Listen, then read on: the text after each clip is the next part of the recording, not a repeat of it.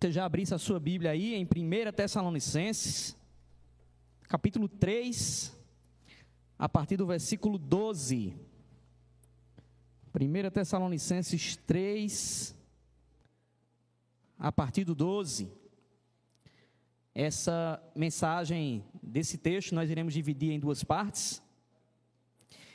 E o tema é amor e santidade sexual, dessa primeira parte em que nós falaremos sobre superando os próprios limites. 1 Tessalonicenses 3, a partir do 12, nós iremos até o versículo 11 do capítulo 4. Meus irmãos, nesse texto aqui, eu vou trazer uma contextualização antes, eu costumo sempre fazer isso para vocês entenderem.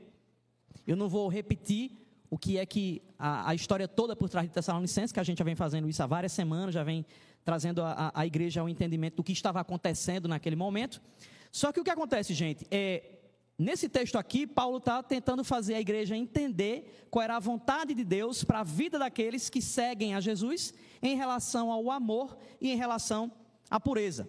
A, Paulo explica na, na, na sua carta e no decorrer de outras, mas nessa aqui em especial, ele fala sobre uma nova ética do reino. A partir do momento em que nós temos a nossa vida na nossa vida uma relação com Deus, quando nós morremos para nós mesmos e, e Cristo passa a viver no nosso lugar, nós passamos agora a ter uma ética diferente. A palavra ética vem de etos, que tem a ver com a forma de viver. A nossa forma de viver agora está coberta pela ética do reino. Então nós temos agora novas atitudes diante de um mundo pecaminoso. Existem várias implicações de viver essa nova ética, e uma das implicações está na questão da pureza sexual. É, essa, essa ética sexual que a Bíblia fala, ela não é uma ética somente no que nós falamos sobre é, questões, o que nós chamamos hoje de questões de gênero, de, a, de, de, de, um homem se relacionar apenas com a mulher, a mulher se relacionar apenas com o homem, mas ela envolve algo mais amplo. A questão sexual, a questão da relação sexual, quando nós vemos biblicamente, ela está relacionada a uma pureza e a uma relação sexual firmada no casamento, no estabelecimento de Deus para a união matrimonial. E aí, como o nosso foco principal dessa mensagem é sobre amor e santidade sexual, cabe uma pergunta. Os que acompanharam essa série desde o começo viram que Tessalonicense era uma igreja que Paulo deu como uma referência para a gente. Era uma igreja muito pura, era uma igreja muito santa, uma igreja que, em meio a toda perseguição, continuava sem se envergonhar de Cristo. Nós vimos que, nesse contexto aqui, quando a pessoa pregava sobre Jesus, necessariamente ela estava correndo o risco de ser presa, porque é, viver a relação com Cristo naquela época seria negar o poder de César, já que César ele tinha um status divino. Então, se eu dissesse que Jesus era Deus, eu estava indo contra o Estado. Então, para mim, poderia virar pena capital, poderia ser, ser morto por isso. E mesmo assim, essa igreja estava firme, pregava sobre Jesus, em meio a muita tribulação. E aí, você, quando vê a história de Tessalonicenses, você pode perguntar assim: Mas, Pastor Saulo, me diga uma coisa. Por que, que Paulo ele foca uma atenção em relação a isso? Sendo que essa igreja é uma igreja tão santa. É diferente da igreja de Corinto. A igreja de Corinto, gente, era, era o, o carnaval do Rio. Era uma igreja que ela se dizia cristã, mas era uma igreja que vivia na promiscuidade sexual. Então Paulo realmente ataca coisas que estavam acontecendo na igreja. A igreja de Corinto, quando alguém dizia que a pessoa estava corintianizada, significava que a pessoa estava na, é, é, na, no meio da perversão sexual.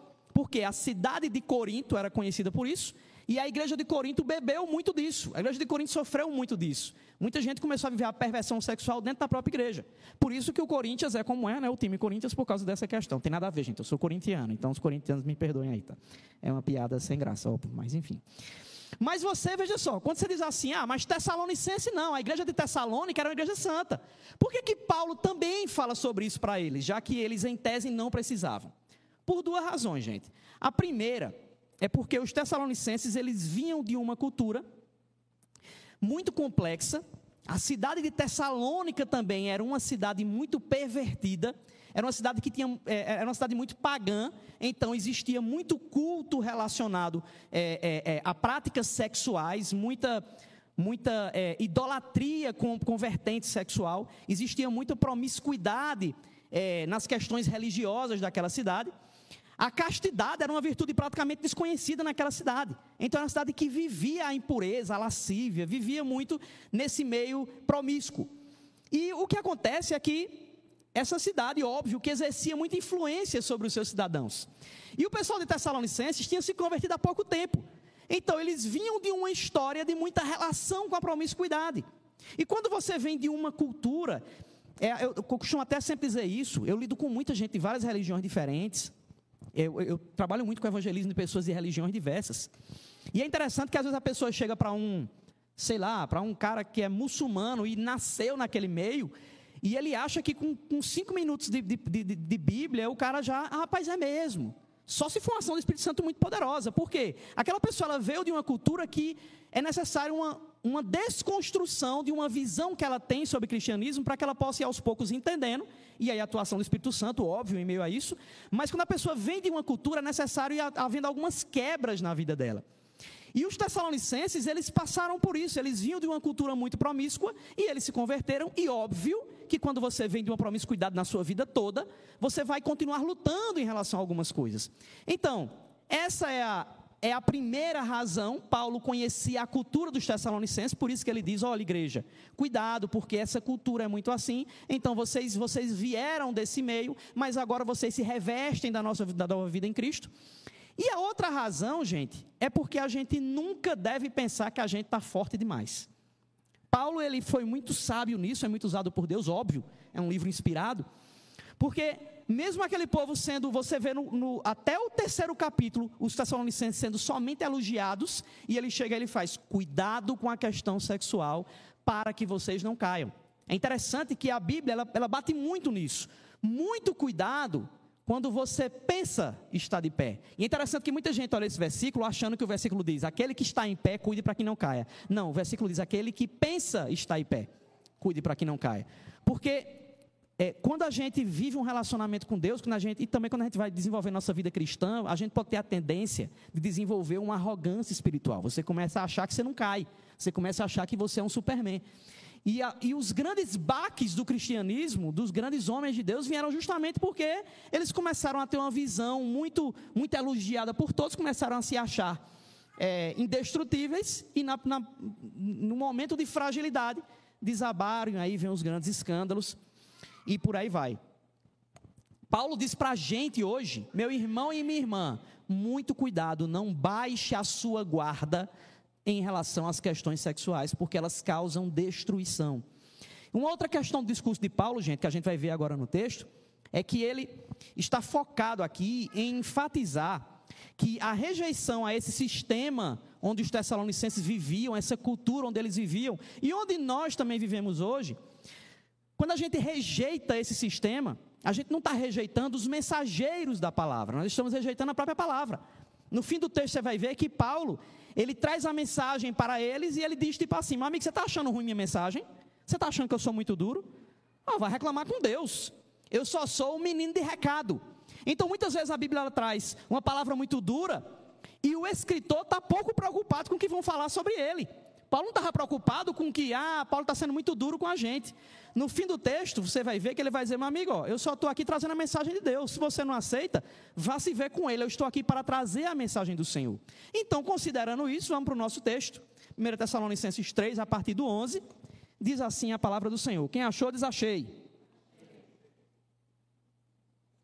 Ele diz assim a partir do versículo 11. Que o próprio Deus, nosso Pai e nosso Senhor Jesus preparem o nosso caminho até vocês. Que o Senhor faça crescer e transbordar o amor que vocês têm uns para com os outros e para com todos, a exemplo do nosso amor por vocês. Que Ele fortaleça o coração de vocês para serem irrepreensíveis em santidade diante de nosso Deus e Pai, na vinda de nosso Senhor Jesus com todos os seus santos. Aí vai para o 4. Quanto ao mais, irmãos, já os instruímos acerca de como viver a fim de agradar a Deus, e de fato, assim vocês estão procedendo. Agora pedimos e exortamos a vocês no Senhor Jesus que cresçam nisso cada vez mais, pois conhecem os mandamentos que demos a vocês pela autoridade do Senhor Jesus.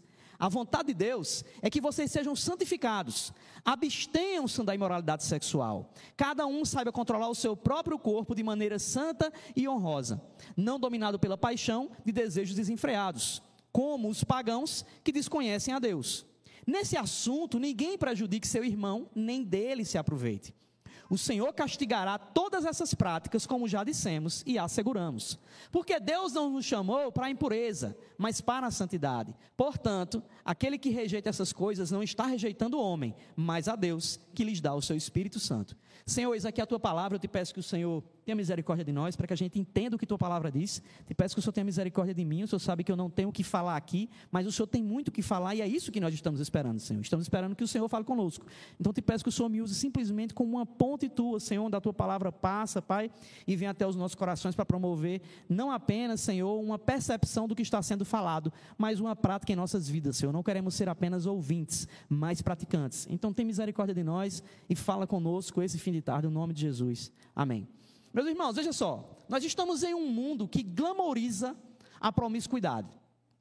Você liga a TV, o que mais você vê é a erotização, o que mais você vê é a promiscuidade. As crianças hoje estão sendo extremamente atingidas por isso também. Eu tava, até mandei essa semana para um, um pessoal ah, um novo lançamento da Barbie, que é um, um, um, boneco lá, um sereio sem gênero, uma coisa bem, bem, bem asquerosa lá.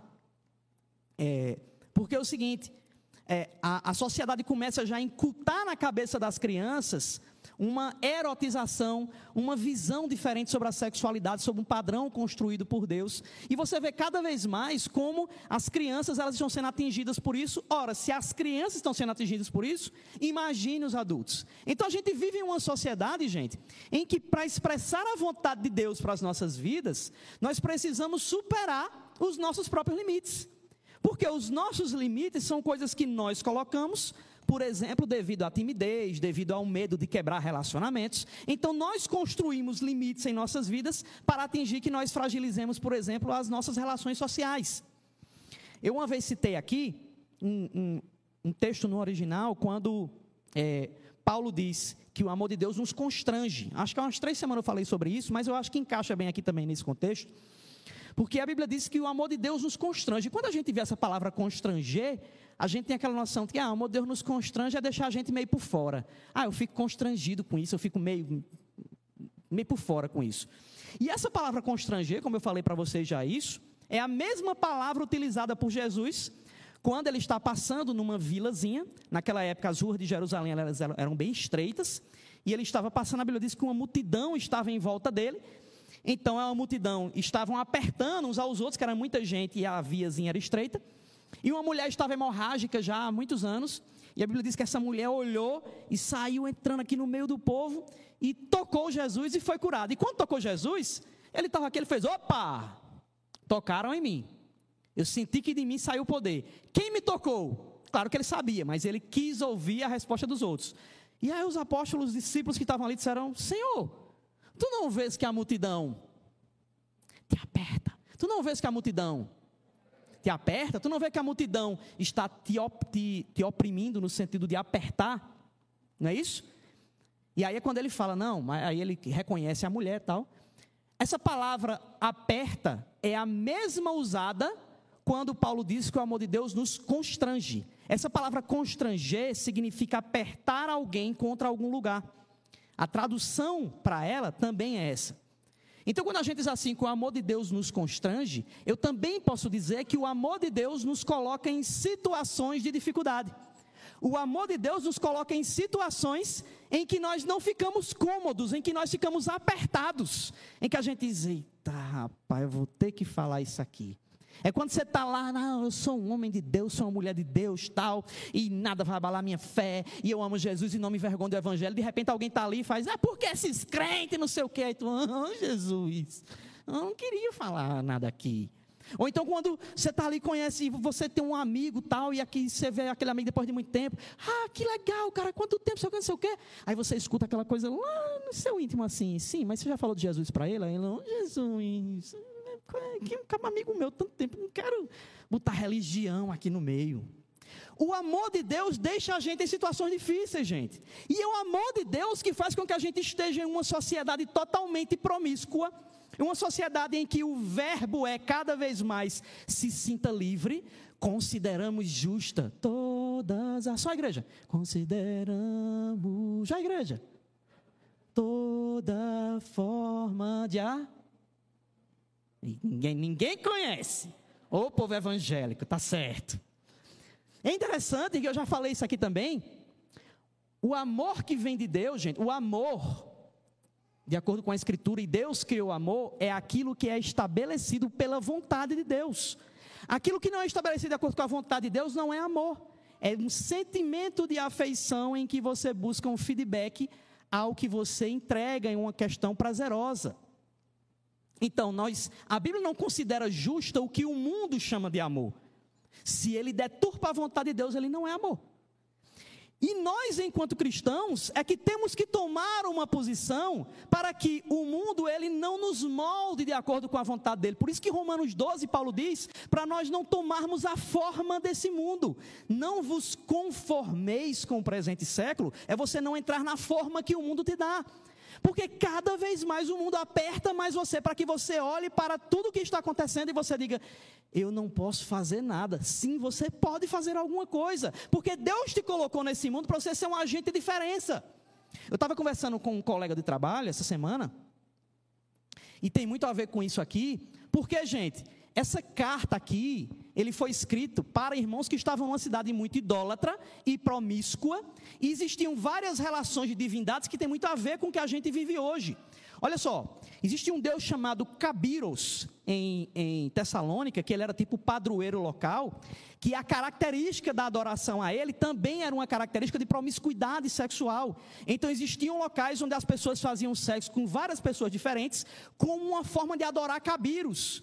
Isso acontecia também com outras divindades, com Diana, com é, a, a, a deusa do Egito, Ísis, com Afrodite, enfim.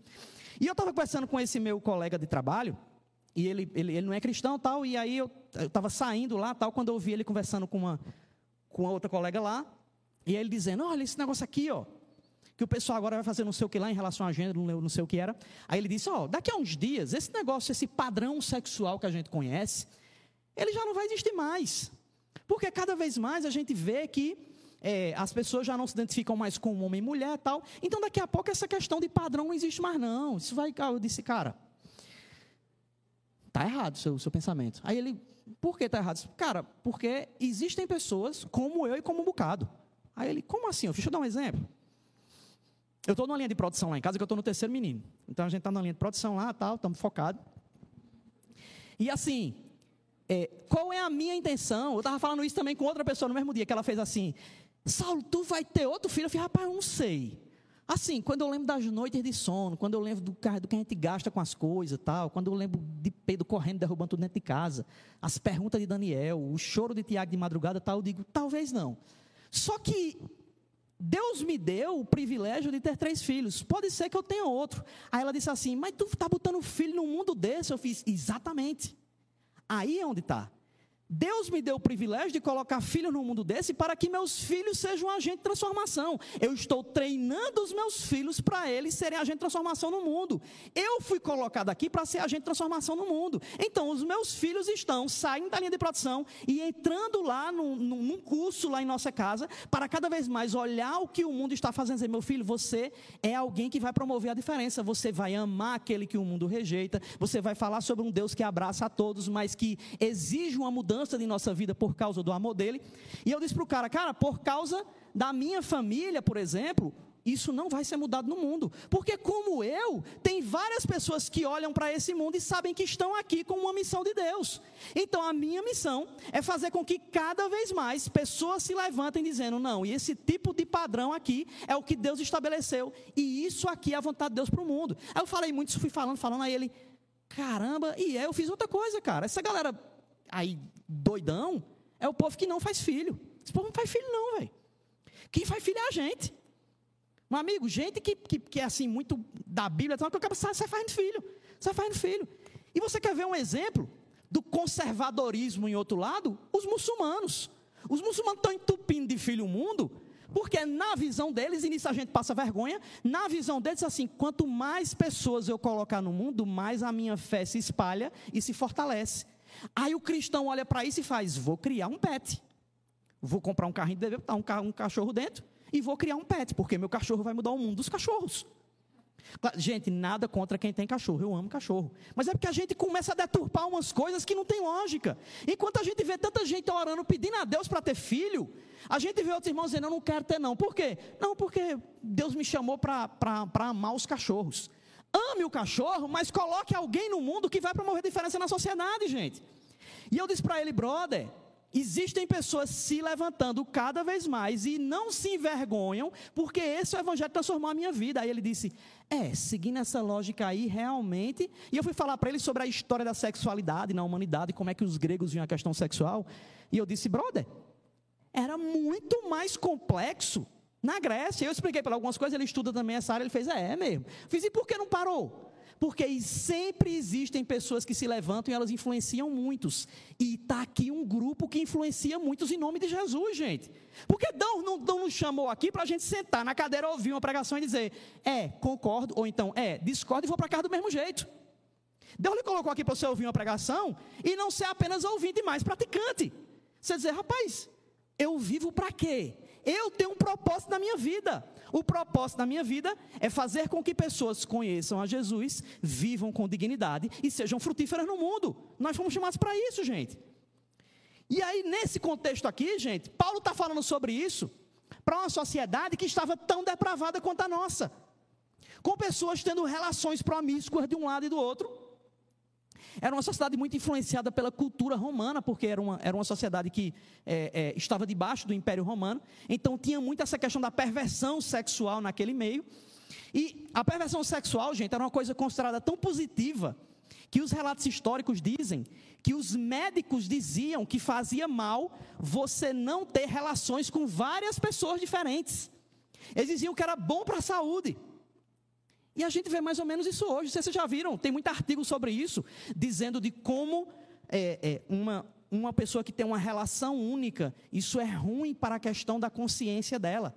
Eu estava estudando sobre isso, sobre pessoas que lidam com pedofilia e tal. Eu, eu tenho, tenho muita, muito, muito foco nessa área também. E tem umas figuras que você lê assim que dá, dá asco, sabe? E eu vendo um cara que é, de, que é propagador dessa questão da sexualidade infantil, e ele dizendo que quando a pessoa é, evita que a criança, a palavra que ele usa é criança, quando você evita que a criança se relacione sexualmente com outros, você está promovendo nela um trauma que futuramente vai se demonstrar em questões emocionais que levam ela a um aprisionamento emocional. Então você tem que manter a criança livre nas suas questões sexuais. Nós vivemos nessa sociedade depravada, gente. É esse nível de depravação que nós estamos vendo, que começa com pequenas coisas que começa com o desfazer o que é biológico, para depois do que é biológico se desfazer no que é social, e óbvio que se desfaz no que é espiritual. Só que o que acontece aqui é que Paulo vai falar sobre isso para essa sociedade. Só que Paulo, ele foca principalmente na questão do amor entre os irmãos. Porque nós também vemos muito um discurso relacionado à questão sexual, só que um discurso sem amor aos outros. Eu lido muito com pessoas é, é, com homossexual, com pansexual, com transexual tal. Eu acompanho muita gente dentro de igreja que, que, que, que pede ajuda nessa área. E assim, é interessante. Eu estava em, um, em um chat uma vez com, de, de, é, com pessoas da área de, de, de homossexualidade tal. É, e eu tenho um log, eu, eu, eu tenho um, um, um avatar em comunidades assim. E eu estava numa comunidade dessa.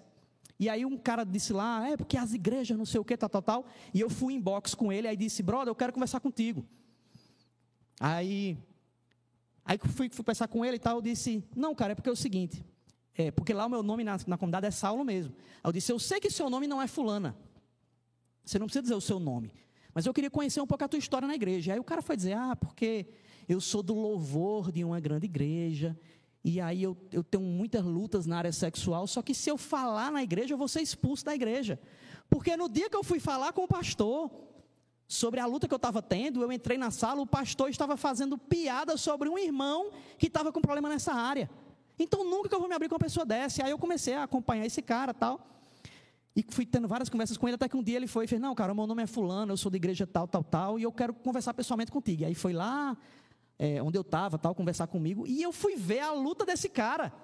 Porque o cara disse: se eu for dizer na igreja as minhas lutas sexuais, eu sou considerado um animal. Porque a gente vê, gente, certos pecados como abominação e outros não. Eu olho o cara que está lutando em relação à sexualidade dele e faço, misericórdia, fulano tem desejo por outros homens. Meu Deus. E aí, fulana? Como é que tá lá o negócio com o Cicrano, hein? Ah, mulher, tá assim, assim, assim, assim. E Beltrano? Vixe, Beltrano, tu soube que não sei o que, isso que. É fofoqueiro, meu amigo. Fofoca é pecado.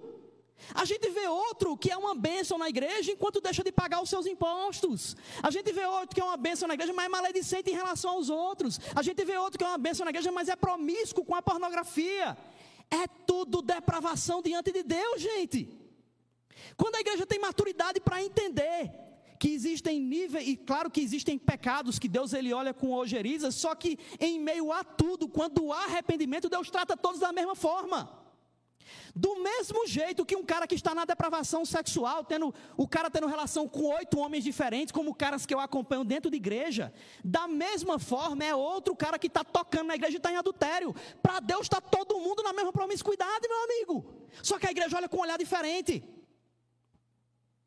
Vai o cara entrar na igreja travestido para ver como é que a igreja vai lidar com ele? Porque esse cara está mostrando o seu pecado e os outros que não mostram o seu pecado. A igreja tem que ter maturidade para entender, gente, que o nosso Espírito Santo que habita em nós, a partir do momento que nós nos arrependemos e lutamos contra o pecado, ele nos faz um. Então estamos todos lutando contra o pecado para chegar ao centro da vontade de Deus. Da mesma forma que um cara que eu aconselho que diz, pastor, eu estou na luta aí. Muitos, se você for, você for meu chat de Instagram, você vai ver que tem muitos caras assim, pastor, graças a Deus, estou há três anos limpo, sem me relacionar com nenhum homem. Eu, cara, glória a Deus, que bênção tal. Pastor, eu vou para a igreja e eu tenho liberdade para adorar a Deus. Glória a Deus, meu irmão, que bênção tal. Ao mesmo tempo, é outro que diz assim, pastor, glória a Deus, cara. Eu fiz uma besteira e, e, e peguei o que não era meu mas eu estou devolvendo isso, o Senhor está vendo a minha causa, tal, estou sendo julgado por isso, estou arrependido, o que vale agora é a transformação do Senhor na minha vida. A gente tem que entender, gente, que nós somos chamados para pregar a libertação de um Deus que olha para todos e a partir do arrependimento, Ele promove transformação na vida de todos. Já falei isso várias vezes aqui, o que me separa da prostituta que está agora lá no lago, vendendo o seu corpo, é a graça de Deus. É somente isso, meu amigo. Íamos os dois para o inferno. Cabe agora a, a, a, a mim ir lá para ela, falar para ela que o mesmo Deus que me resgatou, também resgata ela e ama ela do mesmo jeito. E é interessante que, quando Paulo ele fala aqui nesse texto, ele está falando sobre um tipo de cristianismo que nos chama a superar os nossos limites. Ah, eu tenho muito, eu tenho muita barreira em falar de Jesus para alguém. É um limite que você construiu, mas você coloca o seu limite diante de Deus, porque Deus é quem quebra os limites de nossa vida. Quando nós nos colocamos diante dele para a transformação de outros, é ele quem fala, é ele quem age. Então nós não fomos chamados para comodidade, gente, isso não é cristianismo. Brasil hoje tem sei lá, 90% de cristãos, tem, vai agora no, último, no próximo IBGE, vai dar isso, com certeza, 52, 53% de protestantes no Brasil. Ó oh, a vergonha! Nós somos o país mais evangélico, nós somos o, o a, a, os brasileiros, a grande maioria é evangélico. Grande porcaria, não faz nada! A gente não faz nada transformação no país, gente. Nós só somos conhecidos como gente que repele. Nós só somos conhecidos como gente que se enoja com os outros. Só somos conhecidos como aquele que, ai não, se não for dentro do meu quadradinho, eu não lhe tolero, não. Ora, Deus te tolera, tu não tolera os outros. Que onda é essa, meu amigo? A gente se sente muito superior, gente. Já falei aqui. Eu estava em um evento sobre várias religiões e estava evangelizando um, Hare Krishna. O cara se converteu e disse: Me diga uma coisa, eu preciso ir para uma igreja? Aí eu, por quê? Não, porque se eu entrar assim na igreja, pessoal vai me expulsar de lá. Aí eu, vai, não, nós amamos, nós amamos os, os as, aqueles que, que, que, são diferentes, ama demais. E eu estava vestido de hindu, porque eu evangelizava os caras vestidos de hindu. Aí eu disse, eu vou entrar no evento lá da igreja agora desse jeito, para provar para ele que nós amamos os diferentes. E era na consciência cristã, lá em Campina Grande, tinha uns 8 mil pessoas no lugar, um encontro muito grande. Aí eu entrei vestido de hindu, meu amigo, parecia que entrou Satanás no meio do povo, assim, sabe? Era o povo, misericórdia, misericórdia, estava pensando que misericórdia, misericórdia. Sentei aqui, eu senti a mão aqui na minha cabeça. Sangue de Cristo tem poder. Gente, deu uma vontade de fazer, hum, só para ver a carreira do povo, sabe? Deu vontade de fazer cambada de crente sem futuro. Estamos se levantando e saindo, levantando e saindo, levantando e saindo. Aí eu fui para outro lado aqui, sentei, levantou um aqui, a outra atendeu o telefone, saiu, nunca mais voltou, está até hoje no telefone, levantou da frente, levantou de trás. Pense no amor cristão. Nós somos assim, gente. A gente olha o outro, coloca uma carga sobre essa pessoa que provoca um distanciamento entre a minha santidade e o pecado do outro. Meu amigo, Jesus entrou no meio dos que a sociedade toda repelia. Só que quando ele entrava, ele não sentava com os escarnecedores, ele entrava lá e fazia diferença na vida deles, as pessoas se sentiam atraídas pelo amor dele. A gente repele, o nosso evangelho repele as pessoas, porque nós não somos cartas vivas de Jesus, se nós fôssemos, as pessoas diziam: caramba, esse cara fala isso aí, mas eu queria ser igual a ele, velho. Tem uma coisa nele diferente, esse cara tem um negócio diferente, tem uma esperança, ele tem uma alegria, tem um amor por mim, que eu não sei não como é isso não. Paulo nos desafia, gente, a entrar em um mundo devasso, a entrar em um mundo promíscuo e mostrar para aquele mundo que existe um amor que faz com que essa pessoa tenha força para se levantar contra o seu pecado. Ele nos chamou para isso. E aí a pergunta dessa pregação, gente, é: afinal, em que devemos superar os nossos próprios limites? Primeiro, no transbordar de nosso amor. Versículo 12, não fecha a tua Bíblia não, quem está sempre faltando para ela. Ele diz assim, ó, versículo 12: Que o Senhor faça crescer e transbordar o amor que vocês têm uns para com os outros e para com todos, a exemplo de nosso amor por vocês. Gente, o amor cristão é um amor despretensioso. É isso que a Bíblia nos mostra. O amor cristão é aquele que se entrega, como uma mãe se entrega pelo filho, quando você se dispõe a cuidar de pessoas, a discipular pessoas, a evangelizar pessoas, você está abrindo mão de sua comodidade. O mesmo amor que levou Jesus à cruz, como a maior expressão de amor da humanidade, é o amor que é derramado sobre nós, para que a gente expresse isso na vida de outras pessoas.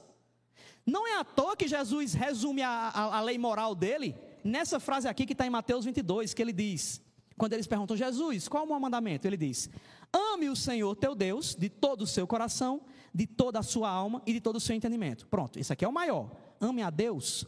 A partir do momento em que eu amo a Deus com todas as minhas forças, vai ter uma prática disso. Porque a prática do amor aos outros, ela vem quando eu entendo o que é o meu amor a Deus. Se eu amo ele, eu tenho que fazer alguma coisa. O meu amor a Deus é expressado em alguma coisa. E ele vai explicar como é essa expressão agora. O segundo é semelhante a ele. Jesus diz: olha, você não está amando a Deus? O segundo tem a ver com isso. Ame o seu próximo como a si mesmo. Então eu tenho que amar ao outro colocando como padrão o amor que eu tenho por mim. Olha só, gente, que muitas vezes a gente ama o outro se desfazendo de mim, me desvalorizando. Isso não é amor, isso é dependência emocional. Você não pode se martirizar por causa da outra pessoa. Você tem que se amar, se valorizar, porque Deus dá uma dignidade para você. Então, na sua dignidade, você tem que amar os outros. Então, Paulo ele explica aqui que nós precisamos transbordar o amor. O que é transbordar o amor, gente? É a gente ter algo em nossa vida que afeta os nossos relacionamentos. As pessoas olham e podem dizer do que for de você, mas não pode dizer que você não ame ela. Cara, acaba, acaba cospe quando fala. Ai, que agonia. Esse cara tem mau hálito. Não, não toma banho direito tal, mas me ama. Ai, que agonia. Ai, que raiva. Por quê? Porque esse cara me ama, esse cara demonstra um negócio por mim que ninguém demonstra, velho. Toda hora é dizendo, olha, Jesus te ama e não sei o quê. E esse cara se pergunta, como é que você está? Eu posso orar por você? Aí fica aquela agonia. Ai, tá bom. Aí gente foi chamado para causar uma agonia no povo, gente, de olhar e dizer, rapaz, o que é que essa pessoa sente por mim, hein? Por que, que essa pessoa faz isso? O que, é que ela dizendo que está orando por mim, hein? Por que, que ela pergunta como é que eu estou, hein? E é interessante, gente, que Paulo fala sobre transbordar amor, mas antes do copo transbordar existe um processo. Para o copo transbordar tem que haver alguma coisa. O que é que acontece antes do copo transbordar? Quem é bom em física? Levanta a mão, quem é bom em física? Levanta a mão. Ele falou que você é bom em física. Antes do copo transbordar, tem que acontecer o quê? Antes do copo transbordar, o que acontece? Tem que estar o quê? Tem que encher de água. Tem que encher. Exatamente. Ah, boa de física, caramba, velho. Eu reprovei em física na quinta série. Olha, antes do copo transbordar, tem que cair água dentro dele. Vai derramando água, derramando até que transborda. Gente, a palavra é, a palavra, a palavra mesmo, palavra logos no grego, era a mesma usada como sinônimo de água. Então, quando a palavra vem sobre minha vida, ela é demonstrada na vida dos outros. Quando Paulo fala sobre transbordar o amor, ele está dizendo que isso é uma condição que é consequência daqueles que são cheios da palavra de Deus. Então, para transbordar, você tem que amar a palavra. E a palavra de Deus, ela é a manifestação do amor do Pai por meio do Filho. Então, se eu amo o Pai e amo o Filho, eu vou transbordar esse amor na vida dos outros. Amor genuíno, gente, é amor obediente. Se eu amo genuinamente a Deus, eu obedeço a Ele. E a ordem dele é que eu ame os outros proclamando a verdade do Evangelho. Então, não é possível você demonstrar amor de Deus por alguém se você não está disposto a apresentar a palavra de Deus para os outros, gente. Porque Ele é que é o amor. Um outro ponto também que a gente tem que superar os nossos limites é, versículo 13: crescendo em santidade, que Ele fortaleça o coração de vocês para serem irrepreensíveis em santidade diante de nosso Deus e Pai, na vinda de nosso Senhor Jesus com todos os seus santos. É interessante, gente, que Paulo aqui, ele ora para que Deus capacite os tessalonicenses para que eles cumpram a lei do amor nas suas vidas diárias. Eu sempre tenho alguém perguntando assim, rapaz, por que é tão difícil viver a vida cristã nas questões ordinárias de nossa vida, no que é trivial, no dia a dia? E eu costumo dizer, gente, que talvez a gente esteja tentando viver nossas questões do dia a dia baseado em nós mesmos, baseado em nossa própria força, baseado em nossos próprios limites, baseado no que nós somos. Quando o cara sai de manhã sem orar, o que ele está dizendo é o seguinte: eu consigo resolver as coisas por mim mesmo. Quando o cara vai dormir de noite e não ora antes de dormir, o que ele está dizendo é: eu consigo descansar tranquilamente sem precisar de Deus. O que a Bíblia nos mostra, gente, é que nós precisamos cada vez mais demonstrar dependência de Deus em nossa vida. Quando você toda manhã acorda e fala, Senhor, guarda esse meu dia, porque se, se depender de mim, olha, vai ser uma tragédia. Senhor, guarda o meu trabalho agora, porque se depender de mim, rapaz, vai ser, eu vou destruir o lugar onde eu trabalho, porque eu não presto para nada. Senhor, guarda essa decisão que eu agora, Senhor, me orienta, porque senão, olha, eu, eu só sabe, eu só sabe como eu sou, Deus. Vai, vai, dormir de noite, Senhor, faz com que eu descanse, porque o Senhor sabe que eu fico aqui pensando, pensando, pensando, e vou, vou ter insônia. Quando a gente é dependente do Senhor, gente, fica mais fácil nas suas questões ordinárias você saber como viver. E o extraordinário é somente um resultado disso. Isso é dependência de Deus, gente. Se a gente for dependente dele, a gente está dizendo, amiga, a minha vida é somente um empréstimo de Deus para mim. Eu só vou prestar conta depois. Senhor, o Senhor me colocou aqui, eu vou fazer o que o Senhor manda e o resultado vem do Senhor. Então, experimente crescer na sua relação com Deus, ser cada vez mais dependente dele para ver se as questões ordinárias da sua vida não se tornarão cada vez mais em algo extraordinário na vida dos outros. No caso dos Tessalonicenses, gente, Paulo, o que Paulo chama ele, é para que eles vivessem um amor para com os outros, de maneira que isso atraíssem os outros a mensagem do que Deus tinha feito na vida deles. Deus chama a gente a santidade, gente. E santidade é o reflexo de um coração arrependido diante dele. Santidade, gente, não é um atributo de alguém que nunca luta contra o pecado, não. Santidade é um atributo de quem sabe suas limitações e está sempre rendido diante de Deus, se arrependendo e pedindo a Ele força para não cair. Isso é santidade. E aí, no capítulo 4, pega os seus versículos de 1 a 2, ele fala sobre uma, uma caminhada de contínua superação. Olha só. Quanto ao mais, irmãos, Paulo fala o que estava dizendo antes, aí diz: ó, em relação ao demais, já os instruímos acerca de como viver a fim de agradar a Deus. E de fato assim vocês estão procedendo. Agora lhes pedimos e exortamos no Senhor Jesus que cresçam nisso cada vez mais, pois vocês conhecem os mandamentos que lhes demos pela autoridade do Senhor Jesus. Nós somos chamados, gente, para lutar contra uma cultura depravada. A gente tem um modelo para seguir. A gente tem um modelo de alguém que estava em uma cultura depravada, Jesus Cristo estava em uma cultura que desvalorizava a mulher, estava em uma cultura que desvalorizava o estrangeiro, que desvalorizava o samaritano, que colocava alguns em posição diferente. E ele se colocou como modelo, diz: Ó, oh, olha aqui para mim, faça isso, ame o outro. Só que sempre que ele sentava com o outro que estava numa vida de promiscuidade, ele demonstrava amor. E as pessoas diziam assim: Ó, tá vendo? Ele foi lá, sentou com a mulher adulta e perdoou ela. Beleza, e disse para ela: Vai, não peque mais. Jesus não quer você da mesma forma. Ele ama muito você e quer transformar a sua vida. Só que a gente, às vezes, costuma viver no politicamente correto, gente. Dizer, ah, é melhor não falar isso para que as pessoas não me achem religioso ou para que eu não perca minhas amizades. Meu amigo, você foi colocado onde Deus te colocou para que você seja, seja agente de transformação naquele lugar. Também devemos superar nossos limites, versículo 3 a 7 fugindo da imoralidade sexual. E aí Paulo diz: a vontade de Deus é que vocês sejam santificados, abstenham-se da imoralidade sexual, cada um saiba controlar o próprio corpo de maneira santa e honrosa, não com a paixão de desejo desenfreado, como os pagãos que desconhecem a Deus. Nesse assunto, ninguém prejudique a seu irmão, preste atenção disso, ó. Nesse assunto, ninguém prejudique a seu irmão, nem dele se aproveite o Senhor castigará todas essas práticas, como já lhes dissemos e asseguramos, porque Deus não nos chamou para a impureza, mas para a santidade. Eu não sei se alguém aí está com uma versão da Bíblia, que é a versão revista e corrigida. Alguém tem aí revista e corrigida ou está todo mundo na NVI? Como é que diz o teu versículo 4 aí, quando ele diz que cada um de vós.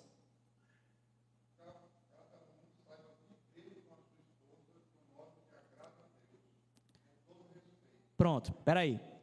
Alguém tem a versão corrigida fiel aí? Eu acho que a tua não é revista corrigida, deve ser, corrigida, deve ser revista atualizada. Porque tem uma versão assim, ó, não sei quem tem essa versão. Que cada um de vós saiba possuir o seu vaso. Alguém tem aí? Possuir o próprio corpo? Ninguém tem possuir o próprio vaso aí? O seu vaso. Essa, essa aí é da versão corrigida fiel e da revista corrigida. Gente, você possuir seu vaso? Oxi, é isso, hein? A pessoa fala, tem um amigo que sempre fala, e aí é vaso? Será que é por causa dessa versão? Gente, a palavra vaso, ela, ela, era, ela era, era comum ela ser muito usada por rabinos para se referir à mulher. Por isso que algumas versões nossas trazem isso, e outras não mais, justamente para que a gente entenda hoje em dia, por isso que há muitas traduções, elas facilitam o nosso entendimento, porque ela já traz um entendimento da gente hoje sobre isso. Alguns rabinos usavam isso para se referir à mulher, e outros para se referir à metade do cônjuge. Por isso que alguns dizem aí para possuir o seu o seu marido, possuir a sua esposa. Mas era usado vaso, por quê? Porque ele dizia: Isso aqui é algo que você tem que cuidar, e no sentido de algo que você não pode deixar quebrar. Você tem que cuidar do outro como algo precioso na sua vida. Ao mesmo tempo, gente, a gente tem um paralelo com 1 Coríntios 7,2 que fala assim: ó, mas em vista da imoralidade sexual, cada homem deve ter a sua própria esposa e cada mulher o seu próprio marido. Aqui Paulo está falando sobre um sentido de uma relação em que é apenas de uma pessoa com a outra, porque esse é o padrão de Deus no estabelecimento santo do matrimônio. Então, Paulo aqui, gente, ele traz um recado para toda a igreja. A sexualidade é uma ação que existe para a relação matrimonial. Graças a Deus que a igreja evangélica de Jesus no Brasil não tem essas relações promíscuas, gente. Glória a Deus. Deus é bom, aleluia. Paulo está escrevendo para uma igreja, gente, que tinha tanto homens casados quanto mulheres casadas, tinha solteiro, tinha velho, tinha. E ele fala isso para todo mundo. Ele está dizendo aqui, ó, todos vocês, não interessa a sua idade ou a sua condição. Cuidado com a sua questão sexual, porque a depravação Deus pune com sua ira. Então, meu amigo, se você tem um problema, por exemplo, ah, eu não consigo ter atração pelo sexo oposto. Lute contra isso, o Senhor te fortalece. O Senhor é o mesmo Deus que é capaz de controlar a tua sexualidade. Então lute contra isso, o Senhor te dá força. Eu lido, gente, com muito homossexual, com, com É, tem, um, um, tinha um dos casos, aliás, dois casos que eu acompanhei, que o cara hoje é casado, e, e, assim, Deus tem abençoado a família dele, ele fala como Deus operou na vida dele um milagre nesse sentido. Já tem outros que eu acompanho que resolveram se tornar o que a gente chama de eunuco. Ele disse, pastor, eu não tenho, eu não sinto atração pelo, pelo, pelo sexo oposto, então resolvi me abster da questão sexual. Esse cara está demonstrando uma luta que ele tem em relação a ele, como outras pessoas têm lutas em outras áreas. O que Deus quer ver, gente, é o nosso coração buscando viver a santidade. Não interessa a luta que você tenha, o que Deus quer é que você lute contra o seu pecado por amor a Ele. E Ele vai retribuir com a sua graça dia após dia e a sua misericórdia se renovando toda manhã sobre a tua vida. Esse pecado, gente, não é diferente do pecado do adúltero da igreja, não. O pecado homossexual não é diferente do pecado do cara que está afundado na pornografia, não. A gente tem que ver todos do mesmo peso. A santidade na área sexual é algo que Deus está constantemente na Escritura dizendo: meu filho, fuja disso, fuja da imoralidade sexual. Eu abomino a imoralidade sexual. Olha o que Paulo diz versículos 6 e 7. É isso aqui que eu pedi para vocês prestarem atenção. Nesse assunto, ninguém prejudique a seu irmão, nem dele se aproveite. O Senhor castigará todas essas práticas. Gente, ele fala: nem prejudique, nem se aproveite do outro nesse assunto. É interessante, gente, como a promiscuidade sexual ela demonstra uma falta de amor ao outro. É o namorado que se aproveita da namorada para se satisfazer, então eu estou usando a outra pessoa para a minha satisfação. É o pornógrafo que se aproveita da promiscuidade da outra pessoa, que está na outra ponta, eu acho que eu até falei uma vez aqui, eu estava dando aula para adolescente, eu dava aula no ensino médio e, e na faculdade, e eu dando aula para adolescente. Aí, adolescente era aquela coisa dos hormônios, a flor da pele, não sei o quê. E eu comecei a falar sobre pornografia. E aí, tinha um boy, a gente lá na Paraíba chama de boy, né? Ah, tinha um boy lá atrás, na Paraíba a gente chama assim, porque a gente é meio americanizado. Aí, tinha um boy lá atrás, ele dizendo, é, é bom demais, pessoal, é bom demais. Eu disse, é bom demais, né, cara? Ele é bom demais, é bom demais. O cara entra lá no site tal, é bom demais, né, cara? É bom demais tal. Aí eu disse, o cara entra lá, né? Quando vê de repente, tá lá tua irmã, né? Aí ele, oxe, pessoal, tá ficando doido, é? Oxe, tá ficando doido, pessoal? Minha irmã, eu fiz, sim. Tu acha que a mulher que tu tá vendo lá não tem irmão, não, por acaso? Ah, ela é sozinha no mundo. Ela não tem irmão, não? Aí ele, oxe, e eu sei, então pronto. Deve ter. Tu entra lá, tá tua irmã lá. Ele, acha minha irmã não, pessoal. Mas meu amigo, que a mulher que tá olhando também tem irmão, cara. Se ela for novinha. Ou então está tua mãe lá. Ele, acha pessoal, minha mãe. Ou, tu acha que esse pessoal lá, o filme que tu vê aí, alguns já deve ter, sei lá, 10 anos. Tá, já deve ter avó nesse mesmo amigo. O povo que tu vê, algumas delas são mães. Por que não a tua? Oxi, a minha não, por que não? E o filho do outro não pode achar ruim tu vendo ela também, não? Aí ele, oxi, não, nada a ver, nada a ver. Por que nada a ver? A gente acha que o outro não tem família, é? Meu amigo, essa pessoa tem dignidade. Quando você está acessando isso, você está consumindo a dignidade de alguém. É alguém que está vendendo o seu corpo para satisfazer um animal como você. Como você, ele tá, gente? Não é você não. É o, o boy. Porque, gente, isso é você satisfazer o seu prazer, tirando a dignidade do outro.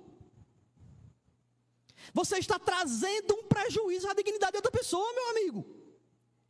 Pesquise, bota na internet. Índice de depressão em prostitutas. Vai estudar os índices, os que são registrados. Coloca na internet índice de suicídios em atores e atrizes pornôs. Coloca. Porque os que a gente vê são os assim que a mídia explora. Teve uma lá que era uma atriz da Globo, que há uns oito anos se matou. Não sei se vocês lembram disso que era atriz pornô, se matou e ficou, oh, se matou. Meu amigo, isso é uma coisa mais natural que acontece no meio da pornografia. São mulheres e homens se matando, porque eles olham e dizem: caramba, eu sou um objeto de prazer de alguém, eu não tenho dignidade. Porque canalhas e muitos dentro da igreja estão acabando com a dignidade de pessoas por causa do seu consumo. Eles consomem a vida de alguém, você está consumindo, trazendo prejuízo para a dignidade de outra pessoa. Por isso que Paulo está dizendo aqui, em relação a isso, não traga prejuízo a ninguém, porque quando você faz isso, você traz um prejuízo à vida de outra pessoa.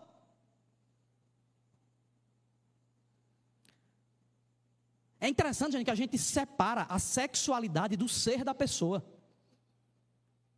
Quando Davi estava lá no seu palácio, Davi tinha tudo.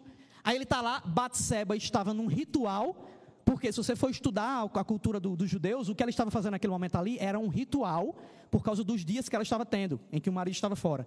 Ela estava fazendo um ritual que ela fazia anualmente. Ele entra, quando ele olha aqui, ele está entrando na parte da intimidade religiosa dela, olha para aquilo, e ali está um pornógrafo, porque eu estou vendo a nudez de outra pessoa que não é minha mulher, é um pornógrafo.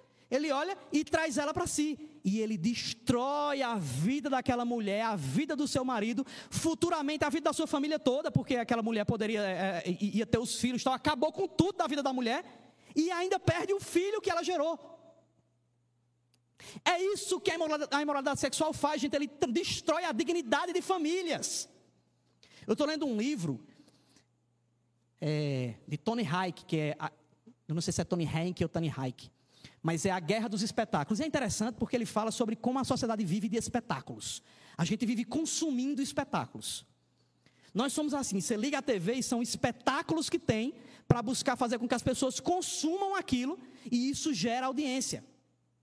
E uma das coisas que ele fala no livro lá é sobre o campo da sexualidade, sobre como nós vivemos em um meio em que a mídia cada vez mais usa a sexualidade como espetáculos para fazer com que as pessoas consumam aquilo. E são milhões de depravados olhando a outra pessoa, fazendo um espetáculo para você, e você consome aquilo e cada vez mais você fica dependente daquela porcaria. Essa, a espetacularização da sociedade, gente, consome a sociedade. Tem uma série agora da, da Netflix, agora não, é porque eu assisti agora, mas ela já, ela é do ano passado, eu acho, que é Round Six, não sei quem chegou a ver, mas é mais ou menos isso, são homens depravados que usam a vida de outras pessoas para curtirem aquilo. Eles jogam com a vida das pessoas. As pessoas estão se matando para causar a diversão de alguém. Teve outro, outro, outro filme também, que era Jogos Vorazes. Não sei se alguém aqui assistiu que eram jogos lá em que as pessoas matavam uns aos outros para ganhar um prêmio e era o mundo todo assistindo aquilo. Nós vivemos disso, gente, de sermos consumidos, aliás, de consumir a dignidade de outra pessoa por meio de um espetáculo que está acontecendo. Um espetáculo na área sexual, um espetáculo na área de, de relacionamento. Eu ligo lá o BBB e fico o espetáculo para mim de ver as pessoas ali se degladiando e cada vez mais isso dá mais audiência porque eu estou me consumindo da falta da dignidade de alguém. A gente fez uma ação lá na Cidade Viva, no Godstock. É, lá na Cidade Viva, na Cidade Viva em geral, são, são 14 pastores. E aí a gente fez uma ação que era, a gente tem uma, uma, uma ação lá em João Pessoa, com prostitutas e tal. E a gente fez uma que era o jantar com as prostitutas. A gente tem um restaurante bem legal lá em João Pessoa. E nós preparamos um restaurante com piano de caldo, um negócio bem, bem top. E aí cada pastor saía com sua esposa no seu carro. E a gente foi procurar prostitutas na rua. Aí foi interessante que o nome do grupo era Pastores e Prostitutas. Aí eu olhei o grupo assim, assim gente, vamos mudar o nome? Vai que alguém de repente pega o WhatsApp assim? Não, não pega bem, né? Pastores e prostitutas no grupo não é legal. Fica, fica estranho. E aí a gente saiu numa, numa noite, cada pastor foi para uma área lá, e eu e Sabrina a gente foi para uma área lá, eu, eu, eu, por causa do Anjos da Noite, que é o ministério que lida com isso, é ligado a mim. Então eu sabia alguns pontos lá, e eu cheguei e a gente foi, ficou procurando, aí eu parava e dizia. Aí a prostituta vinha, né? Aí eu dizia, quanto é o programa? Aí eu dizia, não, para dois eu não faço não. Isso aí, não, peraí, deixa, calma, não, não, isso aí. Aí eu ficava lá rodando, eu e Sabrina procurando, aí a gente achou um que era um travesti. Aí ele chegou, aí ele fez um casalzinho, né? Aí eu, quanto é o programa? Aí, para casal assim, é 100 reais a hora. Aí eu dizia, olha, é, a gente quer duas horas. Vice, 200 reais, arrasei, arrasei. Aí eu, peraí, olha, a gente quer levar você para jantar. Sério? Sério, quer levar você para jantar. Aí botamos ele lá tal, e fomos conversando. Gente, espetacular conversa com esse cara. Porque a gente começou a conversar, ele, cara, fala aí tal, como é a tua vida? Ele foi dizendo tal. E a gente olhou assim fez, caramba, que, que, que coisa trágica é você ver alguém se vendendo, sabe? Como isso, como, como isso é ruim para a dignidade da pessoa. Ao mesmo tempo, a gente foi, foi, foi tendo uma conversa tão massa que ele fez: Gente, vocês arrasam. Olha, tô, vocês me arrasaram. Também vocês. A gente, a gente também está te amando. E aí, quando a gente chegou lá, estava um jantar bem top montado e foram 14 prostitutas e travestis. E a gente montou lá um jantar para eles. Aí vinha, vinha um negócio que eu nunca nem tinha comido na vida, um negócio bem chique e tal. Uns garçons todo coisado, com aqueles panos aqui no braço, aquele negócio, essas coisas assim que vocês ricos sabem, eu não sei. E aí iam servindo eles tal, eles e elas. E a gente conversando com eles, cada, cada pastor e sua esposa na mesa com um. E aí teve um momento que pastor Sérgio foi ler o texto sobre a, a, a mulher adulta. E aí cada pastor foi lavar os pés daquela, daquela pessoa que a gente trouxe. E aí nessa atitude a gente foi dizer como essa pessoa era valiosa para Deus, sabe? E gente, foi espetacular, porque assim, do bairro lá que a gente foi, a maioria era de uma mesma região e a cafetã dele estava lá. Estava numa das mesas. Era uma prostituta que era cafetã. E ela começou a chorar, tal. Eles foram ver se podia chorar também. Aí, quando ela começou a chorar, começaram a chorar também. E a gente pagou o programa, a gente pagou a hora de programa. A gente fez: olha, não se preocupe, você não vai ter prejuízo, a gente vai pagar a hora do programa. E a gente foi, devolveu lá, teve apelo. Foi uma coisa, foi uma das ações mais maravilhosas que eu passei na minha vida.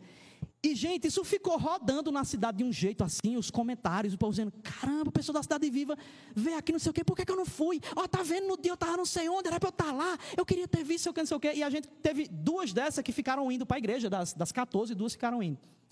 Só que a gente vendo isso, a gente fez: caramba, como dá cada vez mais raiva de você ver como nós somos depravados, como nós somos pecadores miseráveis, porque a gente destrói a dignidade de alguém por causa de uma perversão sexual. Deus nos chamou, gente, para promover a transformação da dignidade de pessoas, demonstrando um amor que beijou o céu por meio do seu filho para promover transformação daqueles que são excluídos. E nós ficamos omissos sentados em nossas cadeiras. Nós somos chamados para transformação, para abrir mão da nossa comodidade, para levar um evangelho que transforma quem está na ponta. É sobre isso que Paulo está falando, gente. E para isso eu tenho que entender, estou finalizando já. O quarto ponto, nós não podemos rejeitar a instrução de Deus. A banda pode vir para cá. Paulo diz assim, ó, portanto, depois que ele fala tudo isso que eu estou dizendo aqui, ele diz, portanto, quem despreza isso, não despreza ao homem, mas sim a Deus, que nos deu também o seu Espírito Santo. Então, meu irmão, se você despreza o que eu estou falando, fique na paz. Porque eu só estou sendo um moleque de recado, meu amigo. É a Bíblia quem está dizendo isso. Se a igreja de Jesus escuta isso e não se sente incomodado para promover transformação lá fora, para lutar contra si mesmo e para levar dignidade para os outros, você simplesmente está rejeitando a palavra que o próprio Deus manda. Não confie em si mesmo, gente. Lute contra o seu pecado. Lute contra aquilo que te causa afastamento da vontade de Deus. Fique de pé. Eu não gosto de trazer esse tipo de, de, de relato, não, mas eu vou trazer um relato para vocês. Eu tava, quando eu estava essa madrugada fazendo essa pregação, eu lembrei de uma história que eu conheci uma das pessoas disso.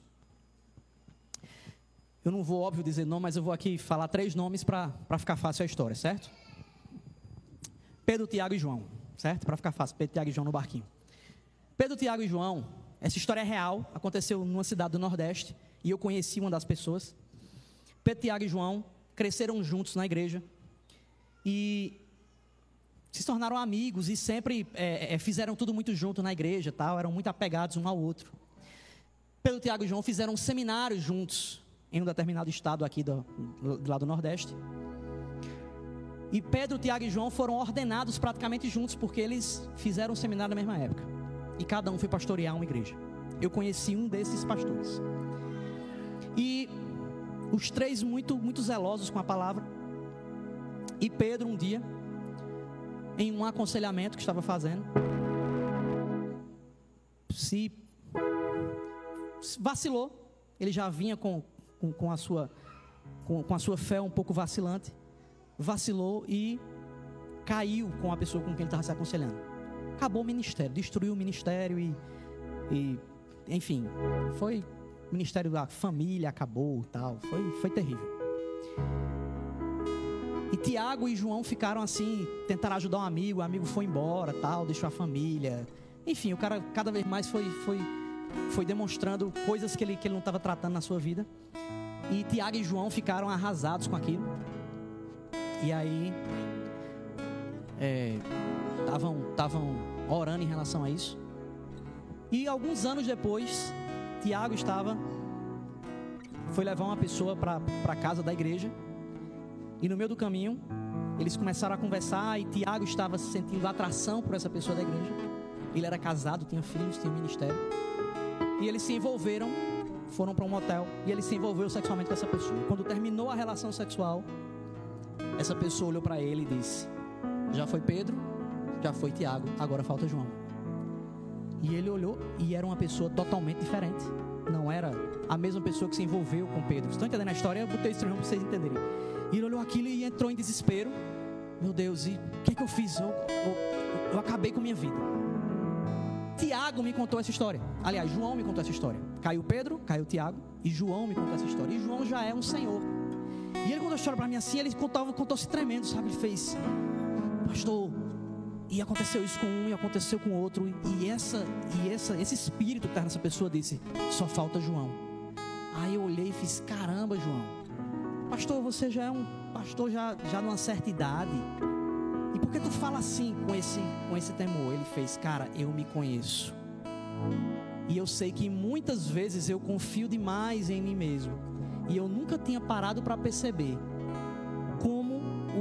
inimigo está ao meu derredor de forma tão asquerosa, buscando as minhas mazelas para me fazer cair. E se eu caio, a minha família é destruída e a igreja toda é fragilizada.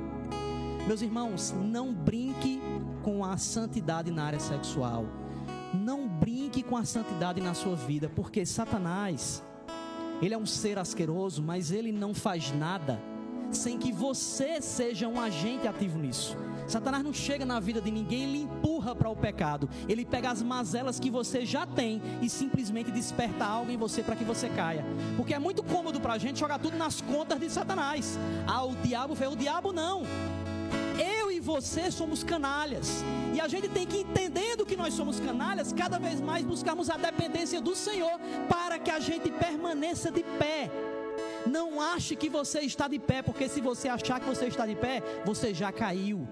Então se proste diante do Senhor e peça a Ele misericórdia. E diga: Senhor, eu quero a tua ajuda. Eu quero viver um relacionamento autêntico contigo para ser frutífero no mundo. Você não foi chamado para viver religiosidade vã, gente. Você não foi chamado para frequentar uma igreja. Você não foi chamado para dar a paz do Senhor para os irmãos, para dar o pé do Senhor aqui, tocar um no outro, do pé do outro. Não foi chamado para cantar música em igreja. Não foi cantado para ler uma devocionalzinha.